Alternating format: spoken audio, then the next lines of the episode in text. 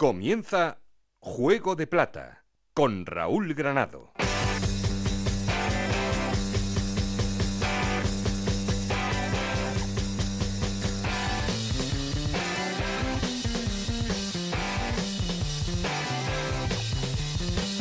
Hola, ¿qué tal? Muy buenas, bienvenidos a Juego de Plata, el podcast de Onda Cero en el que os contamos todo lo que pasa en Segunda División.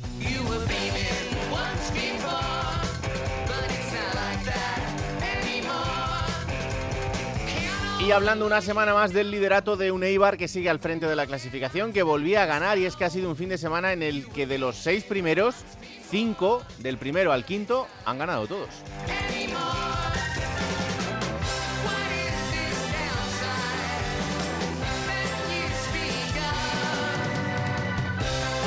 Hay que tomar en cuenta la racha de la Almería, en este caso la buena racha del conjunto andaluz que se ha sobrepuesto a esa mala y lleva ya tres victorias consecutivas a solo un punto del liderato y el único de los equipos que no ha ganado de los seis primeros es el Girona, que caía frente al líder.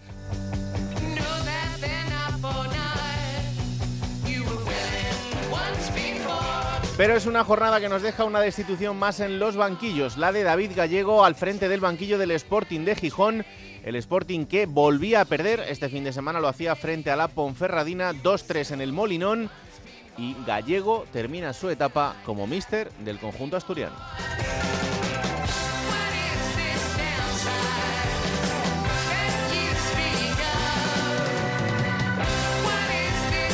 Siguen metidos en el lío del descenso a Morevieta, Fuenlabrada, Real Sociedad B y Alcorcón, pero hay equipos que entran en dinámicas que son bastante preocupantes, sobre todo dos, Mirandés y Málaga, los que más cerca están de meterse en esa zona roja.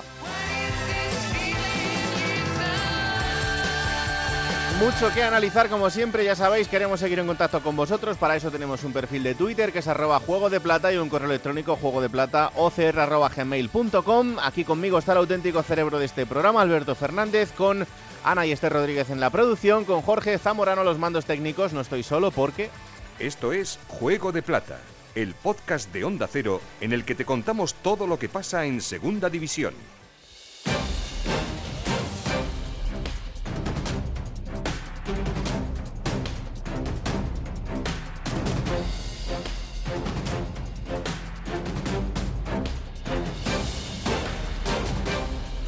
Arrancamos titulares en Tenerife, donde el equipo sigue peleando por el ascenso directo este fin de semana, ganándole a otro equipo insular, en este caso a la Unión Deportiva Ibiza, Yendi Hernández.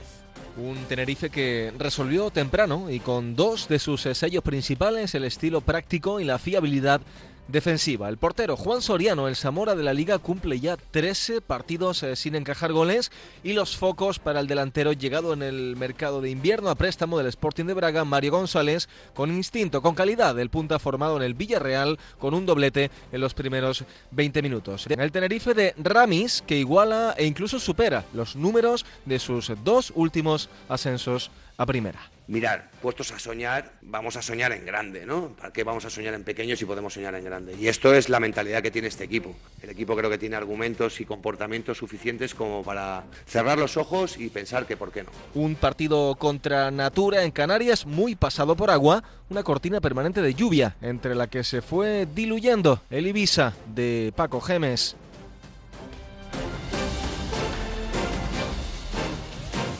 Seguimos viaje hasta Valladolid porque el conjunto de Pucela también está encantado de haberse conocido. Vuelve a ganar este fin de semana uno de los partidos locos, 2-3 frente al Cartagena, un partido que le da tres puntos importantes para seguir en esa lucha también por intentar llegar al ascenso directo. Héctor Rodríguez.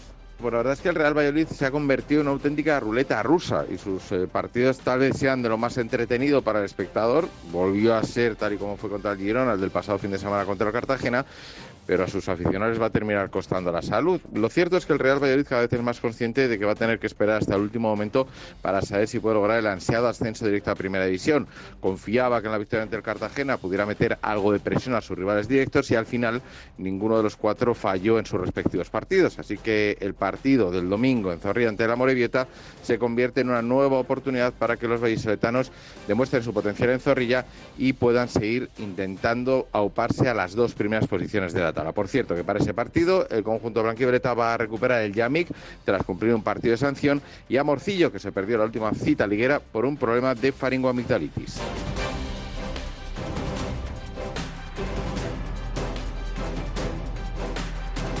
El Oviedo quiere ser alternativa también para entrar en ese playoff. Está a solo un punto del Girona después de la victoria de este fin de semana frente al Burgos. Chisco García. Salió cara para el Real Oviedo en una jornada marcada en rojo para los intereses del conjunto azul. Había muchos enfrentamientos entre rivales directos y prácticamente todos sonreían al conjunto oviedista antes de afrontar su partido en el plantío. Al final logró una victoria sufrida como no puede ser de otra manera y lógicamente con el protagonismo de Borja Bastón, autor del gol del triunfo y lo que supone el decimoquinto tanto en su cuenta personal. Además debutó Tarín en el centro de la defensa y aseguraba el central valenciano que se puede soñar con todo campo extremadamente difícil, era un rival que venía en muy buena dinámica, muy pocos equipos han, logrado eh, ganar allí la verdad es que esta victoria nos permite soñar con todo. Superada la asignatura de volver a ganar fuera de casa, algo que no sucedía desde el pasado mes de octubre, ahora toca la reválida del Tartiere. Llegará la Real Sociedad B para amenazar la progresión del conjunto de Ciganda.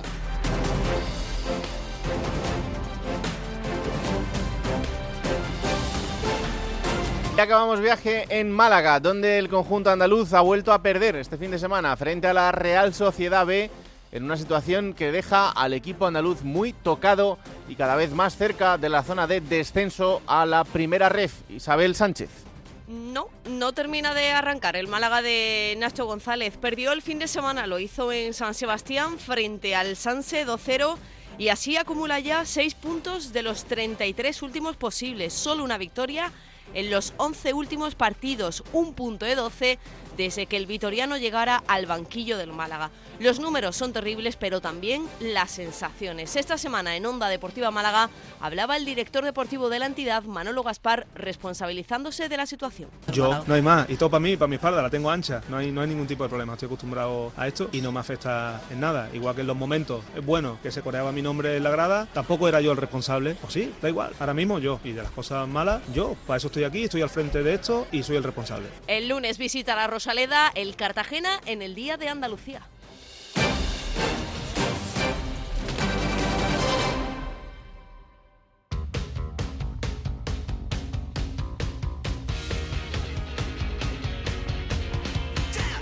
Vamos a poner en orden resultados y clasificación de esta jornada número 28. Hola Esther, Rodríguez, ¿qué tal? Muy buenas. ¿Qué tal? Buenas. Vamos con los resultados.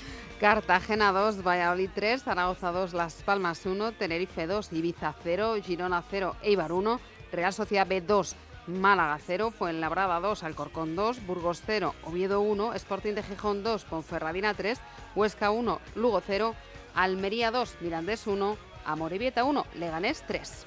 Y con estos resultados, ¿cómo queda la clasificación? Pues es líder el Eibar con 56 puntos, uno menos tiene el Almería, también en puesto ascenso directo, abre los playoffs de ascenso el Tenerife con 52 puntos, los mismos que tiene el Valladolid, es quinto la Ponferradina con 47, sumados el Girona con 42, cerrando así esos puestos de playoff. Es séptimo el Oviedo con 41 puntos, tiene 39 Las Palmas, los mismos que el Cartagena, suma 38 el Burgos como el Ibiza, que está en el puesto número 11.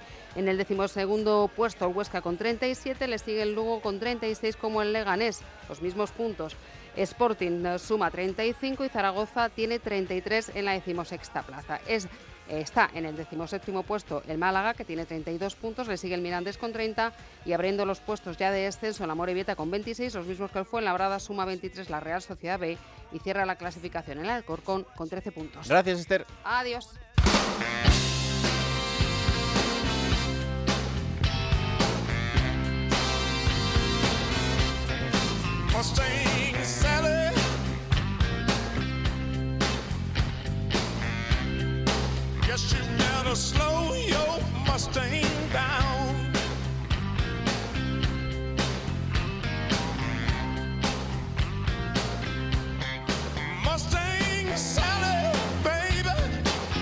Hoy la ambientación musical de Jorge Zamorano.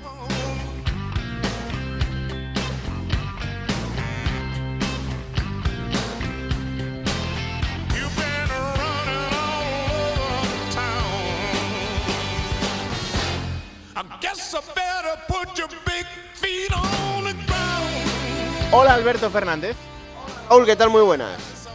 ¿Qué es lo que más te ha gustado del fin de semana deportivo? No está mal la música. No, para nada. Tampoco ha estado mal la actuación de Mo Dauda en el Cartagena, Mohamed Dauda, que a pesar de la derrota del conjunto de Carrión, que jugó bien al fútbol, yo no le veo síntomas tampoco de, de empeorar su juego, es verdad que no le salen las cosas, pero Mo Dauda fue de los mejores, hizo doblete y todo el peligro del conjunto cartagenero pasó por, por sus botas.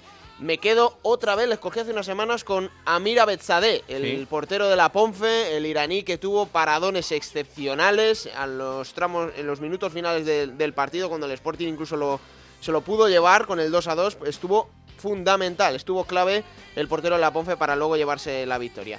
Me quedo con John Carricaburu, creo que culpa nuestra también, culpa de todos. A principio de temporada le inflamos mucho el globo a este chico, es muy buen delantero, pero había que darle tiempo. Y otra vez creo que está recuperando las sensaciones de, las primeras jornadas. Marcó en esa victoria de la Real Sociedad B. Así me quedo con Carricaburu también. Y el último, Raúl, me quedo con Jaime Seoane. Eh, marcó el otro día en un partido duro, perro de la Sociedad Deportiva Huesca, que marcó en el 93 su décimo primer gol. Temporadón de Jaime Seoane, son 11 golitos, podrás decir. Bueno, por ejemplo, Borja Bastón lleva 15, vale, pero es que eh, Jaime Seoane no es un 9 puro, ¿no? Y creo que para no tener esas cualidades de delantero centro nato, llevar 11 goles con esta Sociedad Deportiva Huesca tiene mucho mérito, así que mi cuarto nombre, Raúl, es el de Seoane. Yo creo que es el centrocampista con más gol de, de la Sí. segunda división. Sí, le, está le ha puesto muchas veces eh, por detrás del delantero, Sí. un paso más adelantado, porque es que tiene gol, es que tiene que llegar y tiene gol. Claro. Bueno, pues eso es lo que más le ha sorprendido a Alberto del fin de semana. Lo que ya no nos sorprende es que el Eibar siga al frente de la clasificación. Es el líder de segunda y este fin de semana además ganando un partido importantísimo frente a uno de los rivales que van a estar ahí durante todo el año y que vamos a ver también hasta dónde puede llegar, que es el Girona. Hola Íñigo Taberna, ¿qué tal? Muy buenas. Hola, ¿qué tal Raúl? Muy buenas. Pues aquí estamos una semana más. Sí, sí, sí. Otra, otra victoria de oficio, ¿eh? Del Eibar. Sin necesidad de desplegar un gran juego, sin necesidad de hacer un partidazo, simplemente siendo muy serios y solventes en defensa y aprovechando, pues eso, que arriba tiene mucha pólvora. Otra vez Marcos Stoikov, una jugada balón parado, y luego es que en defensa, eh, Raúl, es que no pasó apuros el, el Eibar, ¿eh? Y eso que enfrente estaba todo un Girona que juega muy bien al fútbol y que tiene muy buenos delanteros, pero como resaltaba el técnico armero Gaisca Garitano al final del partido, es que Cantero, el portero del Eibar, ni siquiera tuvo que intervenir. Eso fue Cuarta victoria consecutiva a domicilio, ¿eh, Raúl? Cuarta Sí. victoria seguida a domicilio, sí. Me pareció sorprendente que, que hubiéramos tan poco ofensivamente, eh, por lo menos en fase de finalización, de, de un equipo que ataca a veces tanto como es el como es el Girona y con los equipos de Mitchell que les gusta tanto ser protagonista, sobre todo en, eh, en ataque, ¿no? Eh, Evidentemente también habla muy bien de lo que hizo el, el Eibar para contrarrestarlo, pero, pero sí me sorprendió. Sí, sí, la verdad es que, es, repito, es lo que resaltaba Garitano. Esperaba un partido mucho más complicado a nivel defensivo del Eibar. Eh, había destacado en la previa el técnico armero la capacidad ofensiva de- del equipo de, de Michel y de lo bien que juega al fútbol. Pero es que planteó de nuevo un partido pues, pues muy serio, muy serio, eh, con las ideas muy claras, sabiendo eh, muy bien cuáles son las virtudes del Eibar y cuáles son sus defectos. Y te vuelvo a repetir lo mismo que estamos eh, comentando en los últimos capítulos de Juego de Plata con la, la pareja Venancio Arbilla es que le está dando muchísimo al, al Eibar y encima cuando el partido se, se estaba complicando, por decirlo de alguna manera, no tuvo, no tuvo ningún reparo, ¿eh? Sí, eh sí. Garitano un tercer central como fue Chema, defensa de cinco y a ver qué, y a ver qué pasa por ahí y, y no pasó nadie. Mm, La verdad es que sí. Eh, lo siguiente para el Eibar será el Burgos. El Burgos que es verdad que este fin de semana ha perdido, pero que es uno de esos equipos que es bastante complicado eh, ganarles, aunque es en Ipurúa. Y por ahí, bueno, pues eh, evidentemente el, el Eibar tendrá que ser eh, quien lleve el, eh, la presión del un partido. detalle que no se, que no se me pase, eh, se lesionó Edu Espósito al principio del encuentro, que es un jugador fundamental en el esquema de Garitano, y fíjate el fondo de armario del Eibar, ¿eh? sacó a, a Queche, que hizo un muy buen partido, para que veas, ¿no? Los recambios que tienen en el, en el banquillo el, Sí, sí. el conjunto de Barres. No, otro, otro futbolista de absoluta garantía que conoce perfectamente la categoría y que además pues eh, ha demostrado su solvencia en, en, eh, muchísimas ocasiones. O sea que sí, sí, evidentemente es eh, lo que venimos contando durante toda la temporada, el plantillón que tiene el Eibar y, cuando lo pone en funcionamiento pues es muy complicado quitarles de ahí. Eh, aprovecho que te tengo por aquí, victoria importante del Sanse. Hombre, queda mucho por, por caminar Sí. para estos chicos, pero, pero sí es cierto que el volver a ganar eh, les vuelve a dar esa, esa sensación de que pueden competir. Imagínate cómo lo celebraron, ¿eh? Como si hubiesen ganado un título incluso, ¿eh? Porque es que tenían muchísima necesidad. 11 jornadas seguidas sin ganar, no lo hacían desde noviembre en el Molinón, y la verdad es que el Sanse hizo un, un partido parecido al de jornadas, anteriores, Raúl, pero siendo mucho más eh, firme y sin cometer ningún tipo de, de error. eh, juega muy bien al fútbol, el equipo Xabi Alonso juega muy bien al fútbol y cuando no comete errores en defensa puede ganar a cualquiera. ¿eh? El Málaga ofreció bastante mala imagen, lo digo por Isabel, que esté un poco preocupada porque Sí, no me gustó nada. Sí, no están, no me gustó nada y, y mucho menos la lectura del partido de Nacho González al término del, del encuentro, diciendo que había sido un encuentro parejo, cuando el, el Sanse había sido mucho mejor que, que el Málaga. Creo que tiene que ver la realidad del técnico malacitano. Y Carricaburu, Carricaburu, séptimo gol de la temporada, Mm. tercera jornada consecutiva marcando y es un jugador que, joder, que puede marcar diferencias en el Sanse si tiene la cabeza bien amueblada, que la tiene, la tiene que tener, tiene 19 años, la tiene que tener y con un Sanse que se ha reforzado mucho ahora en el invierno, ¿eh? con Clemente, con Jonathan Gómez, el estadounidense, con Turrientes, que ha subido el primer equipo, del, es que ha bajado el primer equipo, al igual que Navarro, y este es otro equipo que, va a pelear hasta el final, ¿eh? que va a dar algún susto o, algunos sustos de aquí a fin de temporada. Pues ojalá que sí, porque mm, la verdad es que los chavales merecen el refuerzo positivo de los tres puntos porque están mostrando un buen fútbol durante toda la temporada, pero es verdad que, eh, como bien dice Xabi Alonso en alguna rueda de prensa, pues eh, eh, adaptándose a, a la manera de competir y al, y al fútbol profesional, al fútbol de élite para, para gente muy joven, que es lo que tiene que hacer, Sí. formarse y, y ser los futbolistas del futuro en, en la Real Sociedad. Íñigo, hablamos. Un abrazo muy grande. Un abrazo, hasta la próxima. Bueno, vamos a uno que no está tan contento porque el Sporting de Gijón ha destituido a David Gallego después de la derrota 2-3 de este fin de semana frente a la Ponferradina. Hola Juan Gancedo, ¿qué tal? Muy buenas. Hola Raúl, ¿qué tal? Pues aquí se ha roto la cuerda definitivamente.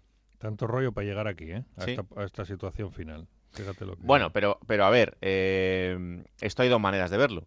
Porque tú me has dicho en alguna ocasión que para qué traer a otro entrenador si al final la temporada ya está como está.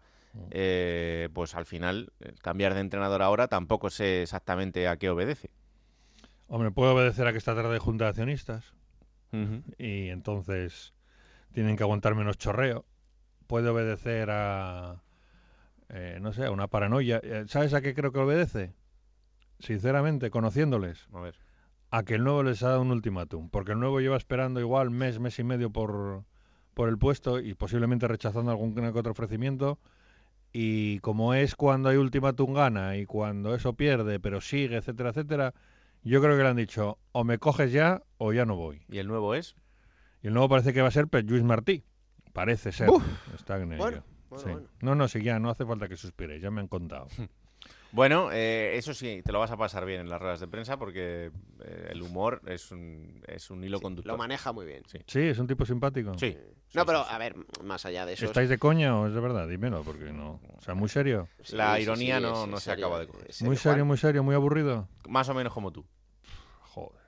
No, Pues pero, pero pues más, entonces allá, entonces vamos a llevarnos bien. más allá de eso, hay que ser justos y es verdad que eh, lo que ha hecho Martí en segunda división, el único lunar ha sido precisamente el último, el del Leganés, porque eh, con el Tenerife llegó a aquella famosa final del playoff de ascenso a primera división contra el Getafe, hizo muy buena temporada, con el Depor volvió a perder otra final del playoff contra el Mallorca. Y luego con el Girona le- destituyen a final de temporada, pero al equipo lo deja clasificado para el playoff. O sea que en ese sentido cumple. Pero quizá con la mejor plantilla de todas, con un presupuesto de equipo recién descendido de primera división como era el Leganés, pues no da la talla. Y no da la talla, no consigue hacerse con el equipo y acaba destituido a mitad de temporada, ¿no? Pero bueno, ha estado un año sin entrenar y vamos a ver qué, qué energía y qué, qué aptitudes tiene ahora Pep Gis Martí. Bueno, sí. Dentro de un poco que destituirlo tampoco pasa nada. Es decir, ya tenemos tradición. Hombre, al Los ha final. echado a todos Javier Fernández, no ha dejado a nadie. El único que no tuvo que destituir fue a Jukic porque acabó contrato, pero es como si lo destituyera porque le dijeron que si la cosa iba bien, que seguía y luego no siguió. Hmm. Pero se ha echado a todos desde que es entrenador del Sporting. Ha echado a Belardo, ha echado a... Cuando bajó definitivamente con Rubi tampoco siguió. A Baraja. A Baraja, a Herrera, a José Alberto. Sandoval. San- No, Sandoval ya no le tocó a este presidente. Ah. Pero bueno, también lo echaron. Sí, no, no, sí. Sea, aquí el único... Bueno, no, es que, bueno, en realidad a todos los echan de todas partes, por lo general. Sí, eso es verdad. Vamos, alguno acaba contrato y no sigue, pero pero aquí ya una rachita que tela. Y Gallego, porque porque el año pasado la cosa le fue bien. Es el que más tiempo ha estado. Son 77 partidos, Hmm. 31 victorias, 22 empates, 24 derrotas entre Liga y Copa. No son malos números. No. La verdad es que hay que reconocer que el año pasado fue brillante, muy por encima de lo esperado. Eh, yo le pondría un 7 alto, casi un 8, y este año ha sido suspenso, pero tampoco ha sido un suspenso muy deficiente. Yo le pondría un 4, un 3 y medio, un 4. Ya. Vamos, tampoco era el Sporting el mejor equipo de la categoría, ni muchísimo menos. No, desde luego que no. Hombre, debe ser el presupuesto 10 o 12 y va al 15. Bueno, más o menos. eh, al final, eh, más allá de la valoración de la, de la etapa de, de Gallego, eh, lo que nos deja muchas dudas es que se abre a partir de ahora. Porque. eh, No, no se abre nada. Se abre Claro. otra- otro periodo de, de- de oscuridad. O sea, no se abre nada de Raúl porque nada va a cambiar. Todo sigue igual. Eh, de hecho, estamos en un escenario ahora en el que no solo está cuest- estaba cuestionado Gallego, sino que estaba cuestionado el director deportivo. Hmm. Es decir, no sabemos si va a seguir rico. Eh, que tiene contrato, pero claro, como haya que dar más cabezas, la siguiente va a ser la suya. Eh, hay que hacer una plantilla nueva el 30 de junio, porque ni va a subir ni va a bajar, tiene pinta. Hay 11 jugadores que causan baja, hay un montón de cedidos, otros que acaban contrato y no van a seguir. 11 de 23. bueno, eso es una buena noticia. Bueno, ya, pero tienes que hacer una plantilla nueva, pero ¿quién la va a hacer? Mm, O sea, volvemos- y además no hay músculo financiero. El Sporting va a seguir más o menos en los mismos números. Con lo cual, yo lo hablaba ayer, ¿a qué está abocado el Sporting? Pues a que se dé un tercer milagro, como se dio el primero con Preciado, el segundo con Abelardo, que fueron milagros, fueron ascensos no esperados, porque la plantilla de Preciado estaba confeccionada a coste cero y la de Abelardo ni siquiera cobraba, o sea, fueron dos milagros. Claro, un tercer milagro ya parece mucho, o a que el milagro sea al revés, que te metas la leche un día. Porque el Sporting está en eso, o sea, en eso de, de- de estoy en el alambre, si me cojo impulso y tiro para arriba, muy bien, pero como pise mal, me voy al pozo, porque le ha pasado a otros con tanto o más potencial que el Sporting. Entonces, estamos en la, en la nada, en la nada de aventurar nada, porque puedes decir, ¿hay un proyecto de cantera sólido con chavales que pro- tienen proyección? Sí, lo hay, pero llevan un mes ahora sin jugar. Como han llegado fichajes, ya no juega ninguno. Ya, eh, vamos a suponer que les vamos a dar alternativa el año que viene. Proyectos de cantera, tipo la Real Sociedad, etc, Sí. etc, etc. No vale tampoco, porque hay que vender por importe de 7 millones de euros para cuadrar cuentas. ¿A quién vas a vender? A Yuca no. Si no lo querían cuando metía 22, no lo van a querer ahora. Que da pena y dolor. Con lo cual, ¿a quién tienes que vender? Pues a un chaval de estos. Si alguien quiere ofrecer algo por ellos, que está la cosa como va a ofrecer, pero vamos, pues 7 millones no te los va a dar nadie, ni 4.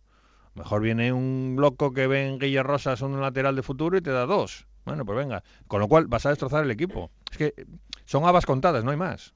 Es o un milagro de la nada, un milagro en base a nada, no hay ningún criterio para pensar en qué vaya a pasar, o una catástrofe. O vagar, o seguir mendigando en segunda división, ser un equipo más, pues un, un lugo de la vida, como el Sporting, que en realidad es lo que es, un lugo de la vida, un equipo que está ahí encantado de, de conocerse a sí mismo. A ver qué pasa con, con Martís, porque él suele ser intervencionista en los fichajes. Los equipos que los que ha estado suele mover a, determinados jugadores que ya han estado en equipos anteriores con él. Lo hemos visto con Edu Espósito, lo hemos visto con Brandon Thomas, con Ignasi Miquel, incluso con Asier Riesgo, que se lo llevó el último del Girona Leganés. O sea que si él de verdad va a ser partícipe en los fichajes del Sporting, pensando de cara a la próxima temporada, que igual no sé cuánto le van a firmar, pero, no, pero claro, es que es posible que, que- que tenga viejos conocidos en la plantilla del Sporting. Es que ese es el que de la cuestión, Alberto. Eh, eh, Martí van a cometer la enorme torpeza de firmarle más allá del 30 de junio seguro.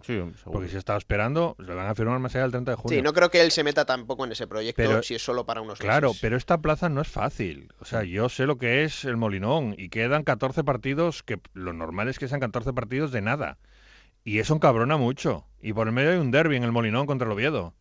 Si tú, por mucho que digas que estás preparando el proyecto de la próxima temporada y que estás haciendo pruebas y que etc, etc, etc, Sí, pero eso no vale. Vas al derby en abril, Palmas 0-2, el Oviedo se mete en playoff y tú estás el 15 y dicen este entrenador no vale para nada, seguro. Claro. Esto es un dolor, no sé, qué, que fue lo que le pasó a Jukic. Jukic vino hasta final de temporada, no tenía un año más firmado, pero la gente, aunque la temporada estaba acabada y lo único que hizo fue salvar la categoría, la gente dijo, el equipo no va con este y, y le cruzaron, pues es lo mismo que va a pasar. Yo por eso creía que Gallego iba a seguir hasta el 30 de junio, digo yo, ¿para qué vas a meter al nuevo a comerse este marrón? Que le va a pasar factura. Bueno, pues lo han hecho así. Yo estoy seguro que me van a firmar más allá del 30 de junio. Fíjate, aunque no lo digan. aunque no lo digan. Porque los conozco. Porque son cobardes. Bueno, fíjate, mayor cobardía que echar al entrenador el día antes, bueno, el día no, horas antes. Horas antes. De la Junta de Accionistas. Mira que han tenido tiempo para echarlo. Pues, pues excuso decirte. Así que nada, así está el Sporting. Bueno, pues lo siguiente es un Sporting Zaragoza, que no es que esté el Zaragoza mucho mejor, aunque haya ganado este fin de semana, pero, pero va a ser un partido eh, muy malo para el que pierda de los dos, porque se va a quedar en una situación, es verdad que todavía con algún punto sobre la zona roja, pero, pero ya mm, hablando de, de estar cada vez más cerca. La gran suerte que tienen los dos es que este año no tienen agobios. Sí. Porque los cuatro de abajo, ya si no han reaccionado, parece muy complicado que lo vayan a hacer. Mm. Pero eso no va a ser así siempre. En un año en el que hubo guerra por abajo, se fue al Pozo del Depor. En otro se fue el Racing. En otro se fue el Numancia, que había estado en primera. Sí, sí. Es que ahora están librando estos históricos Sporting Málaga Zaragoza, que son los que están ahora mismo en puestos de salvación, marcan la salvación junto con el Mirandés. Se están librando porque abajo hay cuatro este año que no espabilan. Pero a lo mejor el año que viene no hay esos cuatro que no espabilan. Y en una de estas te pillan y te, y te, te cogen, como andas por la calle, te cogen una alcantarilla, sacan una mano, tiran para debajo y a la alcantarilla que vas. Hmm. Pues así vas. Yo todavía creo que uno de esos cuatro, que es el Fuenlabrada, tiene opción de, de poder eh, engancharse a esa, a esa zona. Sí, yo también lo creía, pero el pinchazo, tropiezo con el sí, Alcorcón- Este fin de semana ha dado un pinchazo bueno, eh, empatando a dos con, con el Alcorcón. Pero bueno, es verdad que son cuatro puntos de diferencia y que el, el Mirandés tampoco reacciona. Pero bueno, en fin, que poco a poco. La semana que viene hablamos de cómo ha sido el primer partido y de si hemos visto algún, algún cambio o no. Un abrazo, anda. Abrazo a los dos. Chao. Chao, el, chao. de- el debut de Joseba Echeverría era complicado, ¿eh? Sí. Contra Almería. No se pudieron ver muchas cosas, pero ah, yo tengo esperanza en, en este Mirandés. Yo personalmente. Sí, no, y no es mal equipo, no es No mal, mal equipo, no tiene malos jugadores, Claro. eh, es normal que en algún momento pueda haber una reacción y, y si no es muy tarde, pues, pues evidentemente tienen tiempo como para salir de ahí, ¿no? Ah, claro, estaba Sadik allí el otro día y claro, este ahora está en racha. Hola Manzano, ¿qué tal? Muy buenas. Hola, ¿qué tal? Muy buenas. ¿Sabéis qué día es hoy? A ver. 22 del 2 del 22. Sí. Es el día que han echado gallego, con lo cual habría que poner la de los sacapuntas. ¡22! ¡22! ¡22, 22, 22! Hay que ver, Ganceo, de verdad. Qué alegría por el cuerpo. Hombre, a ver, ¿qué le, qué le vas a decir al pobre hombre? No, no está ya la lo cosa sé, lo sé. claro. Pero también te digo una cosa, se ha cargado a sus dos amigos, José Alberto y Gallego. Sí. Cuidado. Sí, Ojo. sí, sí, sí, sí, sí. Ganceo, donde Ojo, pone ¿eh? el ojo, la verdad Pone la que bala. sí, es- está complicado. Oye, ¿cómo ha cambiado el cuento, eh? Tres victorias seguidas y ya se ve de todo de otra manera. Pues, pues sí, y, y la teoría esa que, que, bueno, que rondaba en la cabeza de algunos, entre ellas la mía, de que eh, no era justificación, pero sí una explicación del mes de enero con las eh, excepcionalidades, ¿no? De tener, pues primero el COVID, luego lo de Sadik en la Copa de África, eh, luego el equipo que no era capaz de ordenarse porque no tenía delanteros arriba y le pasaba factura. Bueno, eso era una teoría, pero se ha visto que al final tenía algo de razón, porque en el momento en que el equipo simplemente se ha ordenado, cada, cada gente, cada persona, cada jugador en su lugar, sobre todo con Sadik, evidentemente, que es la, piedra angular de todo esto, pues el Almería ha encajado, ha conseguido ¿no? esas tres victorias consecutivas. Fíjate que son cuatro goles de Sadik en tres partidos y dos penaltis provocados, o sea, son seis es verdad que de esos dos penaltis uno se falló, otro lo Mm. marcó, Ramazani ah, protagonista en ambas, eh, en ambas jugadas, Eh, pero son seis acciones de gol de un tipo que ha llegado de la Copa de África para, para volver a colocar a la Almería en su lugar, o eso parece, eh, ojo, estamos hablando a día de hoy, ya veremos qué pasa de aquí al final, ¿no? Pero, pero es verdad que de- alguien decía en, en- los aficionados, comentaba, no, si hasta ha venido bien que se vaya a la Copa de África, haciendo de necesidad virtud, ¿eh? Eh, como ha estado en la Copa de África, ha estado allí con su selección, tranquilo el hombre y con su ilusión y sus cosas, no ha vivido el drama de enero, o sea, no lo ha vivido en primera Claro. persona. Él ha llegado y ha dicho, oye, pues normal, ganando, ¿no? ¿Qué pasa? ¿Qué ha pasado? ¿Qué ha pasado, no? Y, y, bueno, pues desde luego construyendo o reconstruyendo otra vez el Almería que hemos visto durante todo el todo final de verano y, otoño, ¿no? Oye, cuéntame qué pasó con la ruta del autobús, que ya me quedo... claro. Todo el mundo pendiente. Pues, sí, a ver, eh, la, la historia es eh, muy sencilla eh, por parte policial y es muy difícil de entender por parte de los aficionados. La, la cuestión es que hay una concentración a las 7 de la tarde, el partido es a las 9, para eh, recibir al autobús por la ruta que habitualmente hacen. No es una. Tiene, el estadio tiene dos puntos de llegada, uno que es por la, aveni- por la calle Santiago Martínez Cabrejas, recinto Mm. ferial, y otro por la, el Camino de la Goleta. Obviamente, un tío que esté escuchando esto en Guadalajara no sabe lo que le digo, pero es igual. Calle A y calle B, da lo mismo. Eh, y la gente estaba en la calle A, estaba en la primera, en la que es más común de usar, porque además por, por, por distancia, simplemente por metros, es más corta desde el hotel. Eh, ¿Qué ocurre? Que cuando estaban allí estos, estas 500, 600 criaturas, pues cuando llegó el autobús, el autobús hizo el recorrido dando vuelta por Almería por completo, o sea, casi llegó a la Alcazaba, se hizo un- una ruta allí por Alcazaba y luego bajó y pasó por otro lado, ¿no? Y entonces se quedaron con dos palmos de narices. Y evidentemente, pues estas cosas lo que tienen sobre todo es pasión, si no, no se entiende. Entonces, Mm. claro, cuando frustras a la gente que pueda estar en ese contacto con el, con el equipo, pues, pues, bueno, pues todo se, todo se eleva, ¿no? A- y se magnifica de una manera excepcional. Responsabilidad, Policía Nacional, exclusivamente. La Policía Nacional, el club no tenía ni idea. De hecho, me cuentan que en la reunión previa al partido, media- el director de partido le dice al, al- al- al realizador de MediaPro, oye, sácate una cámara, graba todo eso, porque luego está chulo para la retransmisión, cuando arranque Sí. la, tele, ¿no? Bueno, pues se va al cámara allí y se encuentra con el pastel, que no hay nada, porque mm, pararon 10 segundos el autobús cuando se, dieron cuenta de que estaban en otro lugar, pero le dio tiempo a un grupo a acercarse y hacer una pequeña ahí, pero nada, nada de lo que estaba previsto. Responsabilidad por policía local. ¿Por qué cambiaron la ruta? Pues mira, eh, los motivos oficiales.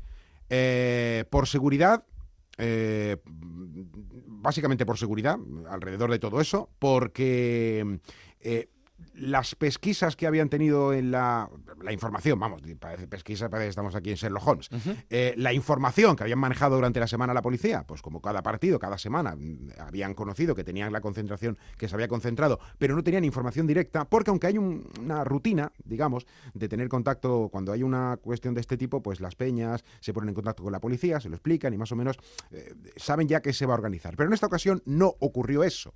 A diferencia de otras semanas, en esta ocasión no. Y la policía, al no tener más información que lo que había recabado por redes, pues decidió por seguridad cambiar la ruta.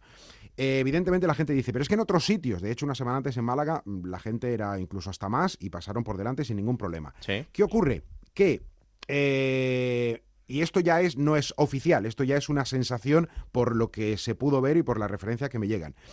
Al parecer hubo menos dotación policial por el motivo que no sabemos y parece que está vinculado con que había otros servicios que cubrir y al haber menos dotación policial puede ser, puede ser el motivo por el cual se decidió cambiar la ruta porque en caso contrario no había eh, personal policial suficiente para eh, eh, organizar un poco o controlar un poco toda esa aglomeración de casi medio millar de personas que había esperando al, autobús. Ya está, es así. La gente no lo entiende y yo entiendo que no lo entienda, valga la redundancia. La policía toma esa decisión y punto, ya está. Esto no tiene más, más, más, más recorrido que la pasión. Y como esto del fútbol al final no es el balón que rueda, sino la gente que está detrás gritando por el balón que rueda, pues cuando se corta una cosa así o se rompe una cosa así, pues la gente se desilusiona y se enfada muchísimo.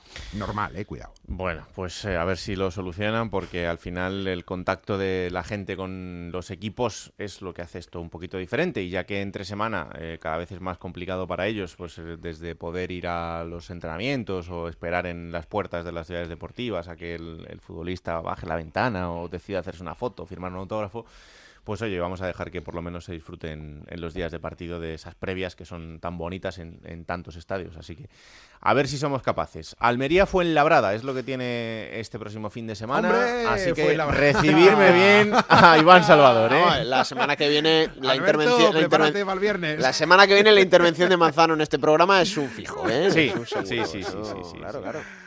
Ay, Yo- yo- señor. Yo, espero que, que- que sea un- simplemente un futbolista, no otra cosa. ¿Cómo lo llamaba Manzano? El, el, Uf, el Iván Salvador Fútbol Club, ¿no? ¿O ¿Cómo era? Eh, es algo así, algo así era, algo así era, algo así algo era, así algo era, así sí. era. Sí, sí, sí, sí, sí. No me busques broncas, que no tengo yo la cosa para broncas. ¿eh? No, no, no tengo ganas yo de ya, fiesta, ya, ¿eh? No, no, estoy tranquilo. De hecho, quiero seguir tranquilo de aquí al 29 de mayo. ¿no? Ay, amigo, claro, ganando se ve todo muy bien. Un abrazo, anda. Adiós. chao, chao. Vámonos hasta Cartagena porque el conjunto cartagenero ha entrado en barrena también. Eh, son tres derrotas consecutivas y, y es un momento especialmente delicado, Alberto. Sí, bueno, es verdad que el, el Real Valladolid eh, el otro día sí que estuvo atinado fuera de casa, en los últimos partidos le estaba costando más y donde estaba respondiendo era en, en el José Zorrilla, pero eh, el Cartagena, insisto, jugó bien. Creo que hizo buen partido, tiene, tiene los, los sistemas bien claros, eh, Carrión en, este equipo, sabe a lo que juega y bueno, pasa que evidentemente hay plantillas más poderosas que la suya, ¿no? Pero creo que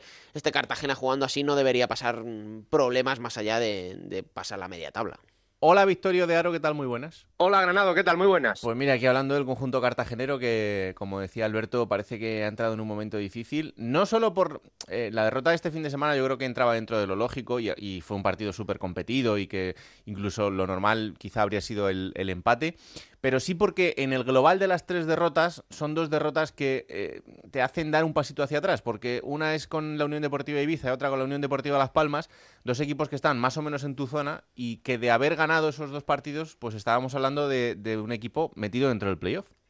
Totalmente de acuerdo. Si es que eh, aquí la afición del Cartagena parece que estaba un poco mosqueadilla, ¿no? Con, con ese tema que, que, tú precisamente comentas, que el equipo había dado un salto adelante con el mercado de fichajes invernal, que el equipo estaba, bueno, eh, consiguiendo la buena racha después de meterle tres goles al Fuenlabrada con ese 3-0 en el Cartagonova, pero claro, es que son tres derrotas consecutivas, ya no que estés a tres puntos del playoff, que todavía puedes reengancharte, sino que te metes en la zona donde en apenas tres, cuatro puntos hay un montón de equipos. Eso es lo que pasa ahora mismo en Cartagena, que es una semana clave, o sobre todo nos ha dejado el paso adelante de, de Mo Dauda, del, del ganés, que lleva sí. los últimos tres goles del, del equipo cartagenero, que ya es el segundo máximo goleador de la plantilla, justo detrás del ariete del cazador de Rubén Castro, porque es que lleva ya seis y ya la gente se pregunta qué pasa con el ganés, se puede quedar un año más, porque claro, eh, está dando lecciones de, nivel. El futbolista ganés cedido por el Anderlecht,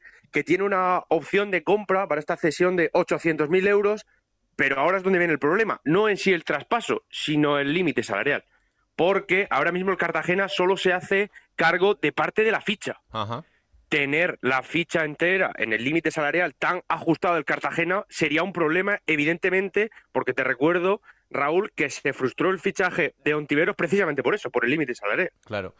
Sí, sí, desde luego es, es algo muy, muy, a tener en cuenta. Lo siguiente del Cartagena es ir a la Rosaleda. El Málaga no está bien, pero claro, o rompes, o rompes la racha o, o ya te complicas la vida del todo. Isabel eh, tiene que estar que se tira de los pelos porque sí. tiene la Rosaleda al Málaga en crisis, pero claro, que, que, que, el Cartagena no está mucho mejor, que, que son nueve puntos seguidos los que se te han escapado.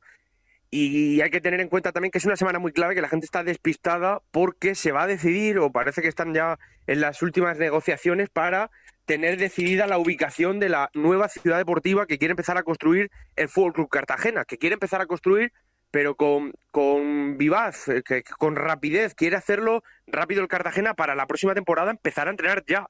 El mm. primer entrenamiento en el mes de agosto. Es decir, tiene que decidir si puede eh, coger un, una ubicación del ayuntamiento, si se le puede ceder para edificar y que sea propiedad del club para el resto de la historia, o si bien se adjunta en otros sitios, en algún resort, en una ciudad deportiva ya existente, la actualiza y se la queda para los próximos 25 o 30 años, como parece que va a ser con la manga con la manga club. Así que vamos a ver, eh, la gente está despistada y desde luego que con tres derrotas consecutivas el Málaga está en crisis, pero juega en su casa y en la Rosaleda y es un equipo histórico y es un equipo que cuando lo tienes enfrente al final te va a apretar, te va a morder y hay que ver qué hacen los chicos de Luis Carrión.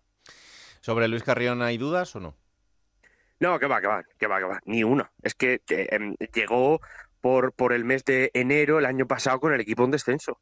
Sí. Es que es verdad que con cuatro o cinco fichajes la plantilla el año pasado dio un vuelco, pero también es verdad que, que ha conseguido sacarle el, el, la carne, sacarle el rendimiento a unos futbolistas que cuando llegaron precisamente muchos de estos estaban pues ya mirando otra vez el hueco para el año que viene, si se quedaban libres, eh, para ver qué pasaba el equipo en segunda B, quién tenía contrato y quién no. Entonces, eh, por lo menos ha ganado el crédito a, a, seguir durante toda la temporada, porque no olvidemos que eh, parte de culpa de que el Cartagena haya estado en puestos de playoff peleándose ahí entre los 8, 9, incluso 10 primeros, como está ahora, es también eh, de Luis Carreón, del técnico. Por supuesto que sí. Bueno, pues eh, veremos qué pasa con el partido del fin de semana que viene entre el Cartagena y el Málaga, y aquí os lo contamos. Victoria, un abrazo, anda.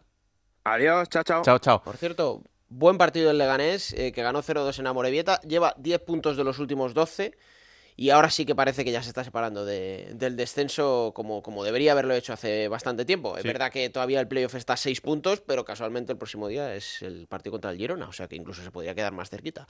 Ahora parece que sí que le están empezando a funcionar las cosas, a pesar de que sigue sin hacer un juego como debería, pero al menos saca los partidos adelante, Raúl. Hay que decirle a Nión que respire en la siguiente foto, ¿eh? Si puede ser. Pues sí, eso, eso es verdad, pero te voy a decir una cosa, para todo lo, que se puso en contra a la ¿Sí? gente, varias las peñas, Niom ha sido un fichaje que le ha, vamos, le ha caído como anillo al dedo al Leganés porque está rindiendo bien y está siendo lo mejorcito, el ex del Getafe.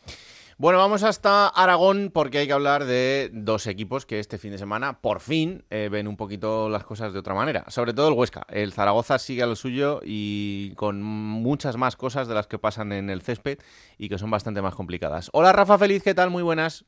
Hola Raúl, muy buenas. Bueno, a ver, empezamos por lo bueno, que es que el Huesca ganó 1-0 Sí. al Lugo, eh, en un partido que además era importante relativamente por lo que significaba por el conjunto lucense tenerlo tan, tan cerquita y, y adelantarle. Así que eh, vuelve un poquito la tranquilidad, por lo menos. Sí, sí, no, vuelve la tranquilidad, el buen juego, ha vuelto muchas cosas a Huesca, a pesar de que el partido, como apuntaba, no fue nada fácil, ¿eh?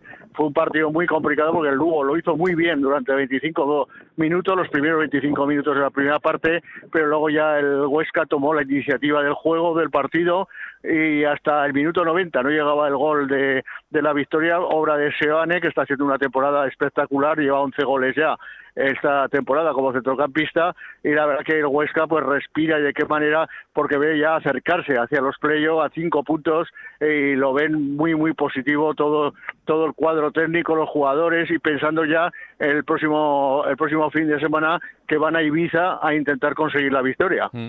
Hablaba antes Albert de Seoane y es que está en un grandísimo momento, ¿eh? Sí, sí, está en un momento espectacular. Además está entrando el balón en, en la portería, los goles. Se va a perder el próximo partido porque vio la quinta cartulina amarilla por la tontería de siempre, ¿no? De la y sí. Claro, claro, por quitarse la camiseta, efectivamente. Vio la quinta cartulina amarilla, fíjate lo que significa que no esté en Ibiza cuando está atravesando uno de los mejores momentos de, de la temporada. Y la verdad que los eh, refuerzos de invierno, tanto Timor como Póveda, como Gerard Valentín están dando un, un gran resultado al Huesca que está jugando desde el primer minuto y haciéndolo bastante, bastante bien. Bueno, y el otro es el Zaragoza que ganaba un partido importantísimo, 2-1 frente a la Unión Deportiva de Las Palmas. Además, un partido nada sencillo para el conjunto Maño en eh, la Romareda. Es decimosexto con 33, está con más 7 sobre el descenso, pero también hay que seguir hablando de lo que pasa fuera del, del césped, con el adiós de Cristian Lapetra y, y con todos los problemas que sigue acarreando el equipo. Pues sí, la verdad que sí, fue no se tomó por sorpresa porque ya hace tiempo que había que estaba intentando eh, pedir la dimisión a la directiva, irse del, del club, porque también es cierto que ha recibido incluso amenazas a, a tipo personal, familiar, el ya expresidente del Real Zaragoza y no le estaba gustando nada el cariz que estaba tomando todo esto a lo largo de, de los años que lleva como presidente del Real Zaragoza. Han sido ocho temporadas, aunque a 200.000 por temporada tampoco está nada mal ser presidente de un club como el Zaragoza.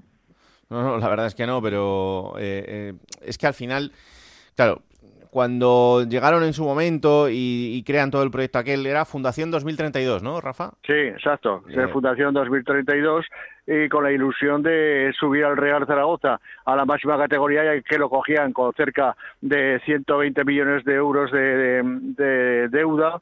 Lo, ahora mismo está en 75 aproximadamente. Han bajado bastante la, la deuda, pero todavía sigue siendo muy, muy grave y muy importante. Por eso se habla de la llegada de los nuevos accionistas, que todavía está la opción de los mexicanos y evidentemente unida a la de los americanos. Eh, y por lo tanto estamos ahí en compás de espera, pero lo cierto que a mitad em, de abril hay que hacer un pago, un desembolso de 14 millones a Hacienda y, la, y, y corre bastante, bastante prisa que el que sea entre cuanto antes, pero como te digo, para final de marzo se espera que se pueda cerrar la operación. Bueno, pues seguiremos muy pendientes de todo lo que pase fuera del césped de la Romareda, porque ahí se juega un partido mucho más importante que los que se juegan dentro, aunque ya lo son. Pero bueno, en fin, eh, poco a poco. Este fin de semana el Huesca tiene que enfrentarse al Ibiza y el Zaragoza al Sporting de Gijón, así que lo contaremos. Gracias, Rafa, un abrazo. Un abrazo para todos.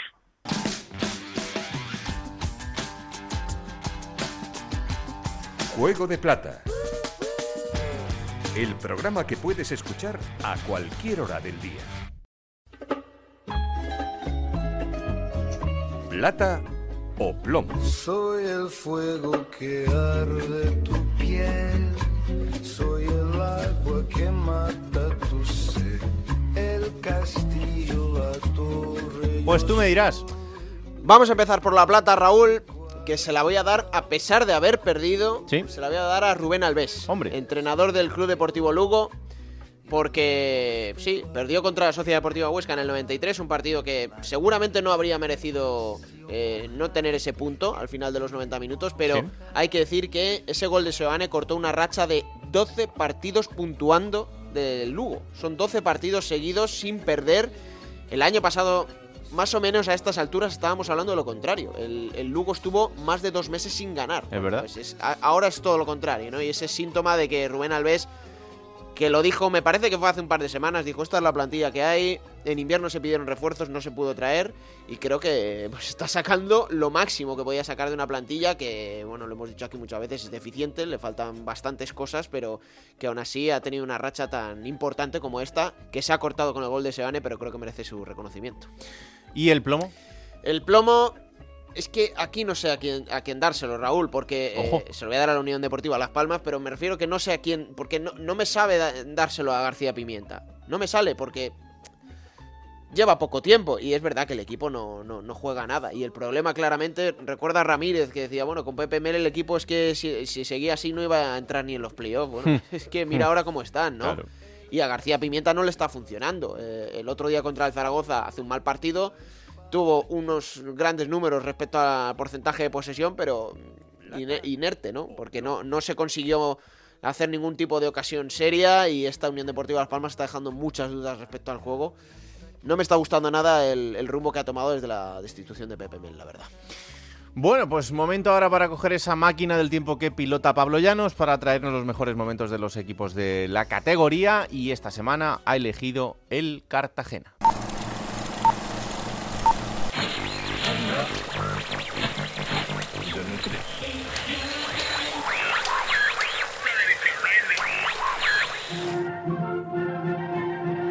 20 de julio del año 2020 en España. La actualidad pasa por el brote de COVID en Lleida, la posibilidad de rebrote en Barcelona y las elecciones autonómicas de Galicia y el País Vasco. Fuera de nuestras fronteras, las tensiones en la Unión Europea por los fondos de recuperación de la COVID, Reino Unido y el impacto del virus a nivel mundial centran todas las miradas. Además, David Otero y Taburete son número uno en todas las listas musicales con la canción Una foto en blanco y negro. Sin embargo, para una ciudad del sureste de España la actualidad pasa por otro lado. En concreto, la actualidad de Cartagena pasa por el Estadio de la Rosaleda en Málaga. Allí el equipo de la ciudad, el Fútbol Club Cartagena, se enfrenta al Atlético Baleares en un partido por una plaza en la segunda categoría del fútbol español. Los albinegros llegan al duelo como uno de los campeones de grupo en un año extraño por culpa de la COVID. Los de Cartagena tienen una oportunidad única para alcanzar la categoría de plata. Enfrente, un Atlético Baleares en una situación similar y que también quedó campeón de su grupo. El Cartagena de Borja Jiménez salía al partido con Mar Martínez, Johannesson, Alex Martín, Andújar, Fornies, Callarga, De Vega, Carrasquilla, Cordero, William y Vinicius Tanque. Enfrente el Atlético Baleares de Mandiola con Manu Herrera, Borja Sanemeterio, Orfila, Oscar Gil, Villapalos, Peris, Jorge Ortiz, Gorka Iturraspe, Sasowa y Gabarre. Hernández Maeso pitaba el comienzo del partido. Ambos equipos luchaban a brazo partido. Primero llegaba el descanso y después el final del partido sin que ninguno de los dos equipos marcara. En la prórroga el guion era el mismo, un partido táctico sin muchas ocasiones, pero con una tensión brutal. Pasados los 120 minutos reglamentarios el partido llegaba a los penaltis. Empezaba el Atlético Baleares. Punto de penalti. El colegiado que pita bajo palos más Martínez. Dejan Lekic, pierna derecha, golpeo, gol. Respondía el Cartagena. Allá va Berza. Pierna derecha, Berza, gol. ¡Gol de Berza! Empata el Cartagena el lanzamiento de penalti. De nuevo iba a lanzar el Atlético Baleares. Con el 3 a la espalda, Mar bajo palos. Toma carrera Peri, golpea Peris. A punto de parar Mar Martínez, gol del Baleares. Pero el Cartagena no se arrugaba. Pierna derecha, mirando al portero. Una, dos, se vuelve a parar. Sigue la Diamaga, uno, segundo, dos. El Adi que juega y golazo. Qué, bueno. grande, qué penalti ha tirado el Adi Zorrilla. Qué bueno se la dio. Qué sangre fría, señores. Los Baleares lanzaban otra vez. Allá va, carrera, pierna derecha, gol. Y la respuesta era inmediata. Lucas de Vega, pierna derecha, gol. Bien, Lucas. Gol del Cartagena, gol de Lucas de Vega. Empate a tres en la tanda. Sin embargo, Allá va Sam, carrera corta, disparo. ¡Arriba! ¡Falla Sam! ¡Falla Sam Sasúa! el Cartagena tenía una oportunidad única. Pita el colegiado. Carrera de Caballero. Pierna izquierda. ¡Gol! ¡Gol, gol, gol, gol, gol de Pablo Caballero! Está aún Por penalti. delante el Cartagena, un pasito. Sí para esta Mar Martínez. Mar Martínez tenía en sus manos dar al Cartagena el ascenso. Mar bajo palos. Carrera. ¡Para Mar Martínez! ¡Para Mar Martínez! ¡Para Mar Martínez! ¡El Cartagena en segunda! La tanda de penaltis acababa y ocho años después el Cartagena volvía a la división de plata. En un año extraño y con muchísimas complicaciones, el equipo llevaba alegría a la ciudad de Cartagena. Lo demás, como se suele decir, es historia.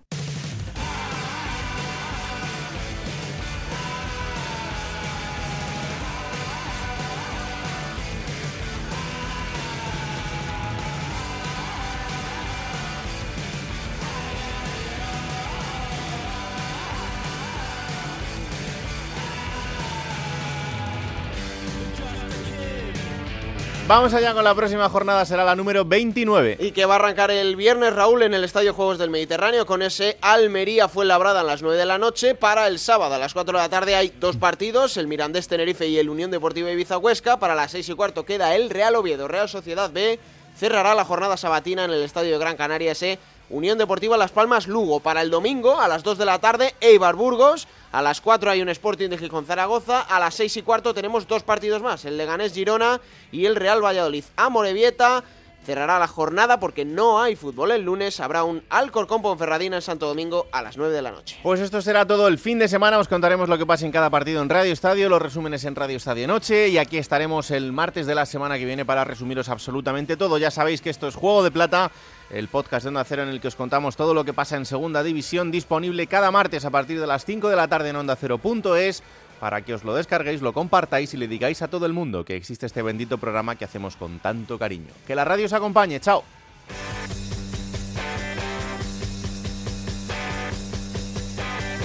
Raúl Granado, Alberto Fernández, Ana Rodríguez. Juego de Plata.